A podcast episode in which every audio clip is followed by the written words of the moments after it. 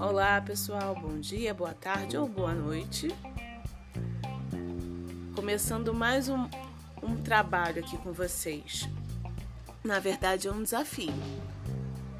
Nós vamos falar sobre uns códigos que estão aí, ó. Esses códigos representam as letras do nosso alfabeto. No alfabeto nós encontramos duas famílias, as vogais e as consoantes.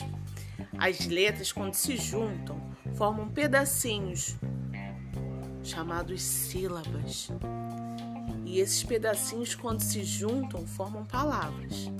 Mas isso tudo nós vamos ver mais lá para frente. Nesse momento a gente vai relembrar. Vamos lá?